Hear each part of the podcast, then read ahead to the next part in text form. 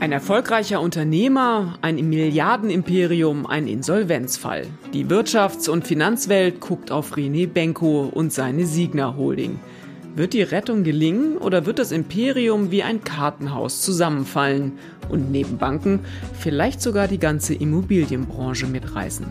Das bespreche ich gleich zuerst mit meinem FAZ-Kollegen Hanno Mussler und später mit unserer Korrespondentin in Wien, Michaela Seiser. Und damit herzlich willkommen zu einer neuen Folge des FAZ-Podcasts Finanzen und Immobilien.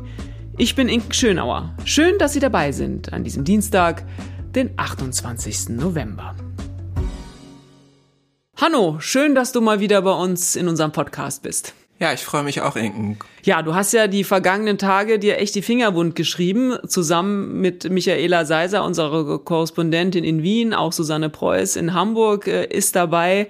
Ein spannender Fall für uns Journalisten, nicht ganz undramatisch. Lass uns erstmal vielleicht die Hörerinnen und Hörer so ein bisschen in Szene setzen. Worum geht's bei diesem gesamten Signa-Dilemma eigentlich?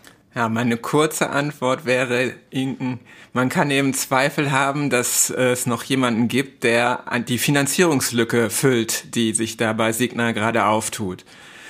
Und ich weiß nicht, ob dir diese Worte irgendwie bekannt vorkommen. Habe ich schon mal gehört, in der Tat. Ja. Gab mal einen anderen Fall, der dann wirklich tatsächlich zu einem Zusammenbruch geführt hat. Ne? Vor ziemlich genau 20 Jahren. Und ich muss in der Tat häufiger daran erinnern, an Leo Kirch und Rolf Breuer, der damals so ein legendäres Interview geführt hat. Ich glaube, es war auch Radio oder Fernsehen. Es war jedenfalls äh, live und es hat nicht lange gedauert. Wenige Tage später war Leo Kirch, damals ein äh, großer Filmhändler, der äh, Fernsehsender besaß, wie Sat1, Premiere, das deutsche Sportfernsehen, wie es damals hieß, und der sich dann mit EMTV, sagt vielleicht auch einigen Neuer noch was. Neuer Markt, kann ich mich gut erinnern, oh ja. Die Haffer-Brüder, genau, sich da in die Formel 1 eingekauft hat und es hat eben äh, nicht mehr lange gedauert, nach diesem, nachdem der Rolf Breuer damals, der deutsche Bankchef, die Zahlungsfähigkeit von Kirch quasi angezweifelt hat, bis es dann zur Pleite kam. Mhm. Wie ist jetzt die Tangente zu Benko? Die Tangente zu Benko ist, dass damals auch die Bankenaufsicht eine gewisse Rolle gespielt hat, weil sie äh, die Gläubigerbanken von Kirch damals ganz gezielt geprüft hat mit einer sogenannten Sonderprüfung. Und sowas hat es 20 Jahre lang nach meinem Wissen nicht mehr gegeben, bis ich dann, ich weiß nicht, ob du dich erinnerst, äh, wir haben dann im Juli diesen Jahres berichtet, dass es eben auch eine Sonderabfrage unter den Gläubigerbanken von Signa, Benkos, Holding äh, gebe.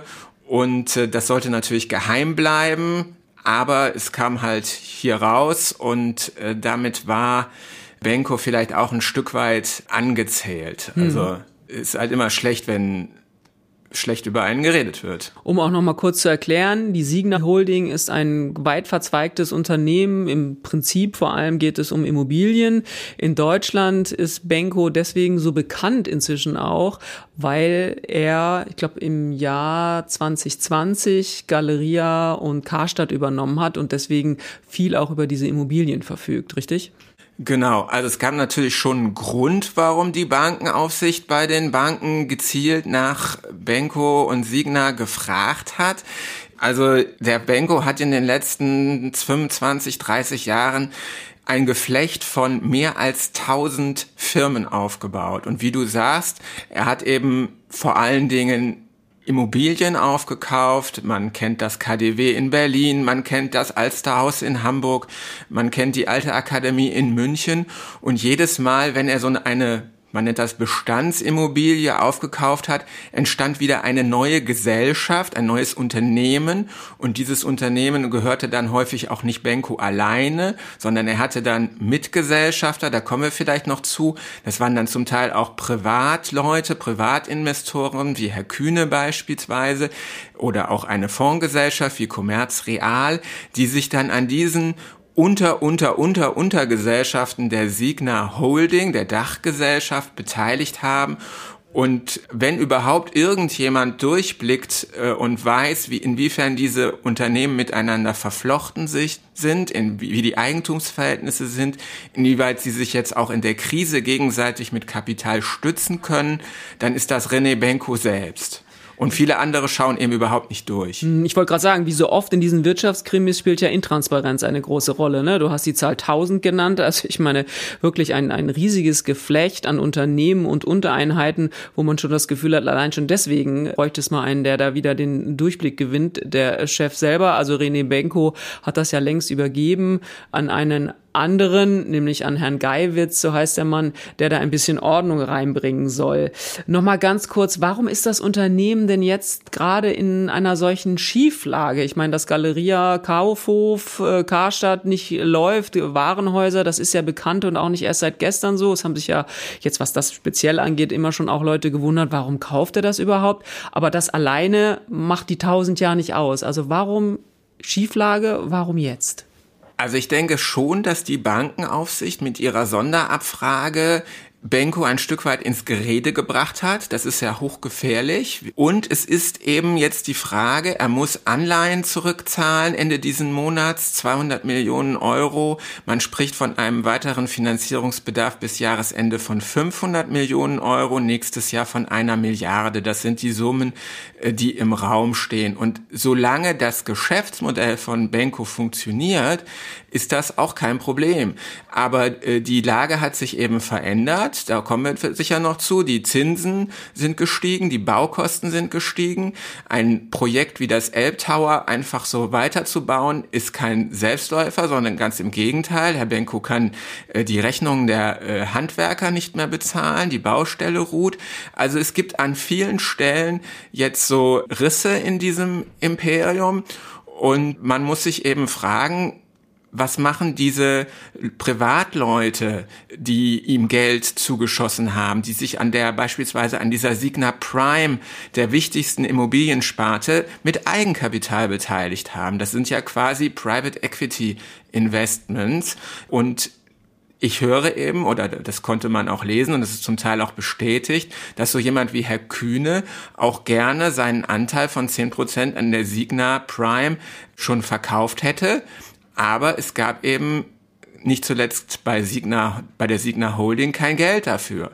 Man muss sich das so ein bisschen so vorstellen, als wenn alle durch eine Tür wollen und der Spalt ist super eng und es, es ist niemand bereit, auch jetzt zu kaufen. Äh, das sind ja Private Equity, sind ja Unternehmensbeteiligungen, die sind nicht an der Börse notiert, die sind illiquide. Die waren so ein bisschen unter reichen Leuten in der Niedrigzinsphase die Alternative zu Anleihen. Man wollte nicht nur Aktien, man wollte nicht nur Immobilien. Und solange die Geschäftsmodelle funktionieren, ist das auch gut. Aber wenn alle plötzlich verkaufen wollen, kommt ein unglaublicher Druck auf diese Preise der Beteiligung und dann kriegen die Leute ihr Geld nicht zurück. Das wollen dann alles, wie du das gerade in diesem Bild auch beschrieben hast, plötzlich alle zum Ausgang, ne? Und dann wird's tatsächlich eng. Ganz kurzer Einschub mal, das, was du gerade beschrieben hast, dass Geld abgezogen wird, dass so eine Unsicherheit herrscht, dass ein Geschäftsmodell vielleicht nicht aufgibt, diese Frage der ja doch sehr flott gestiegenen Zinsen, die insgesamt in der Immobilienbranche einen wirklich großen Druck aufgebaut haben. Das ist ja eine Sache, aber natürlich erstmal auch nicht strafrechtlich relevant relevant. Geht es in dieser Geschichte Stand jetzt, wohlgemerkt, Ende November 2023, eigentlich auch um, ja, Unregelmäßigkeiten, sowas wie Betrug? Das Spielt ist, das eine Rolle? Ja, das ist mir, mir nicht bekannt, sondern es, es geht eher darum, dass man sich fragen kann, wie konnte es sein, dass Kapitalgeber in ein so intransparentes Gebilde, von dem wenig Geschäftsberichte, wenn dann sehr spät im Jahr veröffentlicht werden. Man weiß nicht so genau, wie die Vermögens- und Ertragslage jeder einzelnen Gesellschaft ist. Wie könnte es sein, dass Banken und vor allem eben auch diese reichen Privatleute Benko immer wieder Geld gegeben haben? Mhm. Es gibt ja auch so ein bisschen Sorge, dass es zu Dominoeffekten kommen könnte. Gerade in Deutschland ist das Thema Banken und Immobilien sehr eng verbandelt, einfach weil die Bankenfinanzierung in der Immobilienfinanzierung eine sehr, sehr große Rolle spielen, anders als es zum Beispiel auf dem amerikanischen Kapitalmarkt der Fall ist. Welche Banken hängen da jetzt dringen und bangen da möglicherweise auch?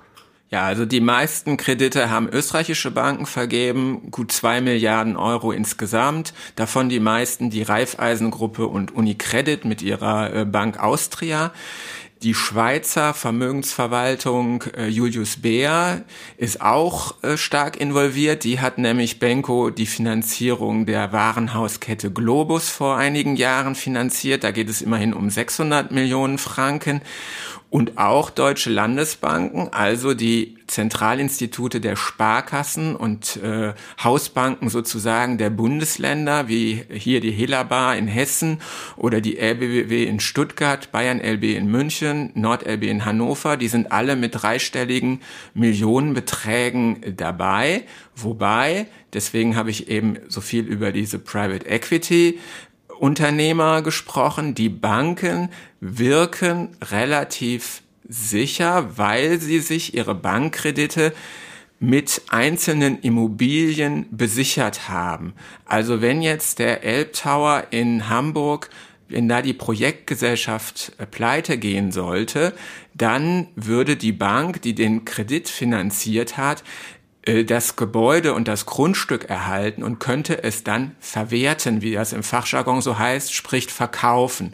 Das heißt, die Banken werden zwar wahrscheinlich einiges an Geld verlieren, aber nicht ganz so viel. Das wird keine Bank Stand jetzt umwerfen. Weil eben tatsächlich was da äh, dahinter steht sozusagen. Ne? Das ist ja ganz oft genau. in wirklich klassischen, äh, ja auch Betrugsfällen der Fall über Schneeballsysteme, wo dann kein Asset dahinter steht. Oder ich erinnere an die an die Dotcom-Blase 2000, 2001, 2002, wo sich vieles einfach auch in Luft aufgelöst hat. Hier zumindest gibt es reale Vermögensgegenstände äh, sozusagen wie Immobilien, wie Grundstücke. Du hast es genannt, wo zumindest ein bisschen noch was hinterstehen würde. Hamburg ist überhaupt ein gutes Stichwort, denn du hast ihn auch schon genannt. Es gibt den Investor Kühne, eine wirklich Hamburger Legende, die weit verzweigt auch in Deutschland ähm, aktiv ist, der vor allem immer dann auch aktiv wird, wenn es was äh, möglicherweise auch zu retten gibt, gerade dann, wenn es auch um Hamburg geht. Welche Rolle spielt Kühne in diesem ganzen Fall? Und in, ja, wie kann sich das weiter mit ihm entwickeln? Kann er diese ganze Geschichte vielleicht am Ende auch noch retten? Also von seinem Vermögen her betrachtet auf jeden Fall. Er gehört zu den reichsten Deutschen überhaupt. Er hat ein zweistelliges Milliardenvermögen gemacht, ist von Haus aus, gehört ihm die Spedition Kühne und Nagel. Und du hast es gesagt, er ist äh, mit Hamburg sehr verbunden, ist inzwischen auch Großaktionär der Reederei Hapag-Lloyd, auch hier unserer Lufthansa, hat den Fußballverein HSV mit, mit mehrfach mit Millionenbeträgen gesponsert. Spielt immer noch in der zweiten Liga, wenn ich mich richtig entsinne. Richtig. St. Pauli steht vorne, wird ihn wahrscheinlich besonders wurmen. Und Kühne ist eben auch im Gespräch, das Projekt Elbtower zu retten. Ja, Elbtower soll der dritthöchste Büroturm in ganz Deutschland werden. 100 Meter sind schon gebaut, dreistelliger Millionenbetrag ist schon sozusagen geflossen. Und seit einigen Wochen steht diese Baustelle still, weil Benko die Handwerker nicht mehr bezahlen kann, ba das Bauunternehmen nicht mehr bezahlen kann. Und das stört natürlich die äh, Stadt Hamburg. Olaf Scholz, heute Bundeskanzler, damals äh, Bürgermeister, hat sich stark für dieses Projekt äh, engagiert und äh, möchte natürlich, dass das zu Ende gebaut wird. Und da könnte Kühne eben eine Rolle spielen. Bisher war Kühne eben auch sehr daran interessiert, noch eine Oper in Hamburg zu bauen, übrigens auch mit Benko. Daraus dürfte jetzt erstmal nichts werden. Aber vielleicht klappt's ja mit dem Elb Tower. Ja, da kommt Herr Kühne immer wieder ins Spiel. Du beobachtest Wirtschafts- und Finanzgeschichten ja nun auch nicht erst seit gestern. Wir haben auch schon einiges äh, gesehen, auch wenn man die Bankenwelt angeht, Finanzkrise, so. Also es ist ja immer irgendwas ähm, geboten. Was würdest du sagen? Nimmt das alles einen guten Ausgang? Da traue ich mir jetzt zu diesem Zeitpunkt keine Prognose. Äh, am Montagabend, also keine zehn Stunden her, hat ein Professor aus München-Gladbach in einem Radiointerview gesagt, zu 99 Prozent werde heute Insolvenz der Signa Holding angemeldet. Ich weiß nicht, woher er seine Informationen hat. Ich halte das für sehr gewagt. Es sieht im Moment nicht gut aus für Benko, aber ich kann mir durchaus vorstellen, dass er den Kopf noch aus der Schlinge zieht. Es wird noch verhandelt mit Kapitalgebern. Wir haben heute bestätigt bekommen, dass der Hedgefonds Elliott zum Beispiel noch verhandelt, den man aus seinen Engagements bei Bayer, Fresenius, Thyssen und so weiter kennt. Also es ist noch nicht aller Tage Abend. Könnte es Ansteckungen für die gesamte Immobilienbranche geben? Also allein schon aus dieser Unsicherheit, die dieses Wackeln dieses äh, Immobilienimperiums jetzt auslöst. Also auch mal ganz egal von dem Ausgang. Also wenn äh, Signer fällt, genauso wie wenn es nicht fällt. Also sind sozusagen, ja, so diese, diese Ansteckungsgefahr jetzt nun wirklich offensichtlich oder kann man da erstmal ja, sich zurücklehnen und sagen, okay, das ist jetzt echt ein Signa-Benko-Fall. Was würdest du sagen? Naja, Signa ist der größte Immobilieninvestor in Europa, hat Immobilienbestände zwischen 20 und 30 Milliarden Euro angesammelt in den letzten Jahren. Von daher ist das schon nicht ganz unwichtig, wenn das äh, Ding jetzt insolvent gehen sollte. Es ist ja auch nicht, es wäre ja auch nicht die erste Insolvenz in diesem Jahr von einem Immobilienunternehmen. Insofern ist es auch wieder nicht überraschend, dass die Bankenaufsicht eben Sorgen macht um die ganze Immobilienbranche, ja, denn durch die Inflation sind die Baukosten gestiegen. Das trifft alle Projektentwickler, die jetzt noch nicht fertig gebaut haben. Und die Zinsen für die Kredite sind heute etwa drei bis viermal so hoch wie noch vor zwei Jahren in der Niedrigzinsphase. Und es, du musst auch nur mal auf die Aktienkurse von Wohnungsgesellschaften gucken, beispielsweise von Vonovia oder LEG, die haben sich auch halbiert. Insofern zeigt das doch alles, dass die höheren Zinsen doch vieles verändert haben für die Immobilienbranche, wo traditionell mit viel Schulden, mit viel Fremdkapital äh, gearbeitet wird. Und dann kommt eben auch, und das kann man bei Benko besonders schön sehen, ein weiterer Punkt hinzu. Immobiliengesellschaften arbeiten eben mit Gutachten und bewerten ständig ihre Immobilien. Und wenn die Zinsen niedrig sind oder sinken, dann kann man zum Beispiel die zukünftigen Mieteinnahmen, die ja ganz wesentlich sind für so den Wert einer Immobilie, die kann man eben abzinsen mit einem niedrigeren Zins und kommt dann zu einem höheren Immobilienwert. Und heutzutage muss man eben mit, wieder mit einem höheren Zins rechnen. Und dann rechnen sich eben bestimmte Projekte nicht mehr und bestimmte Immobilien, die man schon im Bestand hat, sind weniger wert als vorher. Und das trifft alle. Und deswegen kann ich ganz gut nachvollziehen, dass sich die Bankenaufsicht eben über die Kredite an die Immobilienwirtschaft Sorgen macht. Um noch einen Schritt zum Schluss vielleicht noch weiter zu gehen. Ich meine, die globale Finanzkrise, die ja übrigens mal auch von einer Immobilienkrise in Amerika ausging, ist jetzt über 15 Jahre her. Wir fragen uns ja auch im Finanzenressort immer, wo kommt die nächste Krise möglicherweise um die Ecke, in welchem vielleicht auch nicht aus, aus, ausgeleuchteten Winkel stecken irgendwelche toxischen Mischungen, sodass es wieder mal zu einer Finanzkrise kommen könnte. Deine Einschätzung, könnte das das Potenzial, auch das Thema, ja, globale Krise, ja, irgendwie zu beschleunigen. Denn ich meine, Krisen auf der Welt haben wir ja so genug, die sowieso schon schwierig sind, wenn man an das Thema Inflation denkt, wenn man an die, die, den Krieg denkt in, in der Ukraine, aber auch den Konflikt mit Israel, diese neuen Spannungen zwischen China und Amerika. Also es gibt ja einiges, was einfach schwierig ist. Jetzt auch noch von einer Immobilienkrise ausgehend, vielleicht das so als ja, Streichholz für mehr? Also da bin ich zu wenig Experte. Der US-Gewerbeimmobilienmarkt beispielsweise ist auch schon seit Monaten sozusagen im Gespräch als ein möglicher Krisenfaktor. Wenn ich jetzt auf den deutschen Immobilienmarkt gucke, ist mein Eindruck, dass es hier einen Abschwung gibt, ja, aber dass der doch geordnet und in einem gewissen Umfang auch gesund ist, wenn sich die Preise nach dieser langen Niedrigzinsphase, in der viele Projekte äh, finanziert wurden, die sich eigentlich bei normalen Zinsen nicht rechnen würden, dass, dass es da jetzt zu einer Bereinigung kommt. Ich glaube, das ist ein Stück weit gesund und das müssen wir auch alle gemeinsam als Marktwirtschaft aushalten. Das vielleicht mal grundsätzlich, aber richtig ist sicher auch, dass in den vergangenen Jahren und Jahrzehnten viele, viele Schulden angehäuft worden sind, insbesondere auch von Staaten. Äh, Argentinien ist immer wieder so ein Fall, wo es, wo es eine, jetzt jüngst wieder eine Umschuldung äh, gegeben musste. Und es, es wird sicherlich so sein, dass nicht alle Kapitalgeber das Geld, was sie in der Niedrigzinsphase zur Verfügung gestellt haben, in voller Höhe zurückbekommen. Worauf wir uns verlassen können, ist, lieber Hanno, dass du weiter an diesem Fall dran bleibst. Es wird weiter auch in der FAZ darüber berichtet werden. Das ist auch mit diesem Podcast hier heute sicher nicht zu Ende, der Fall Benko. Darauf freuen wir uns und äh, die wichtigsten und größten Artikel dazu, die hängen wir auf alle Fälle auch nochmal in die Shownotes. Danke, dass du heute da warst. Danke. Ich bin jetzt verbunden mit unserer Korrespondentin in Wien, Michaela Seiser. Sie soll uns mal einen Einblick geben, wer dieser Mann René Benko, über den hier ganz Deutschland gerade spricht, eigentlich ist. Hallo Michaela. Hallo Inken.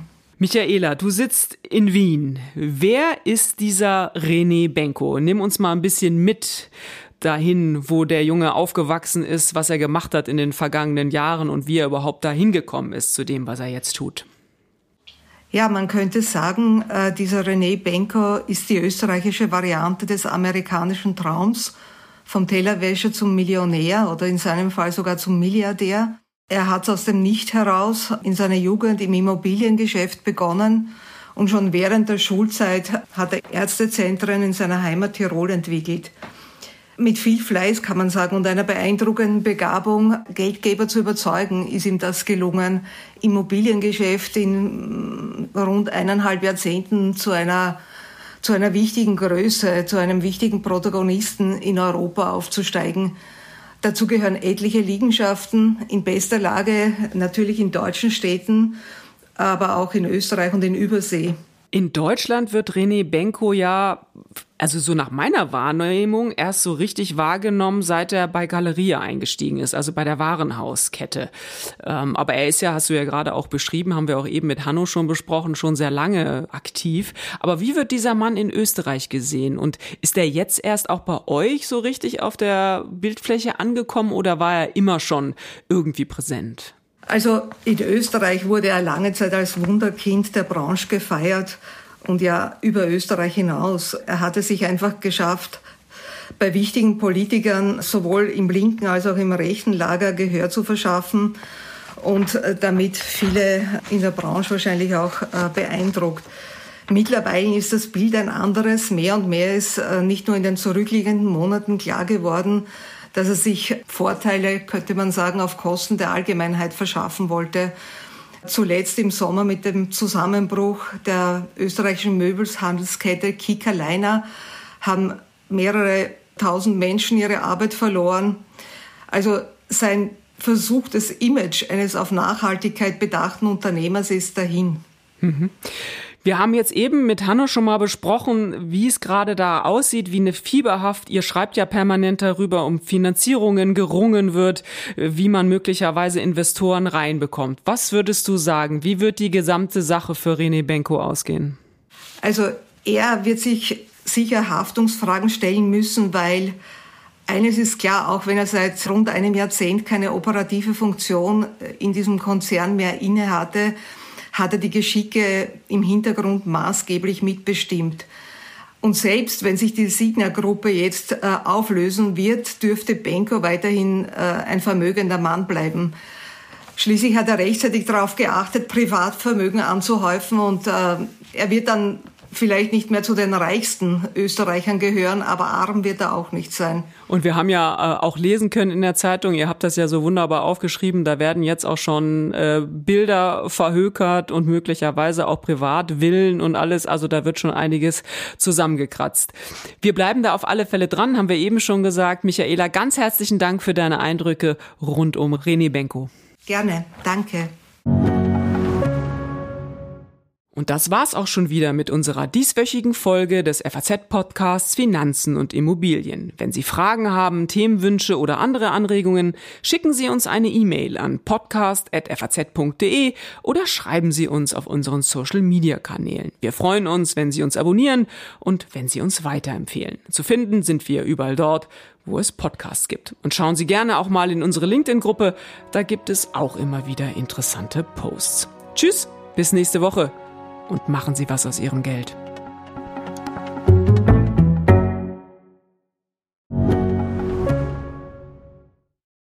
Viele von euch haben bestimmt schon für ihre Zukunft vorgesorgt. Und das ist auch gut so. Aber das heißt ja nicht, dass man nicht auch später noch einen Vorsorgeturbo zünden kann. Schaut euch dazu gerne einmal den Schatzbrief der Allianz genauer an. Denn dort könnt ihr eine einmalige Zahlung leisten und euch anschließend eine lebenslange monatliche Zusatzrente sichern. Alle Infos findet ihr auf allianz.de slash dein Leben.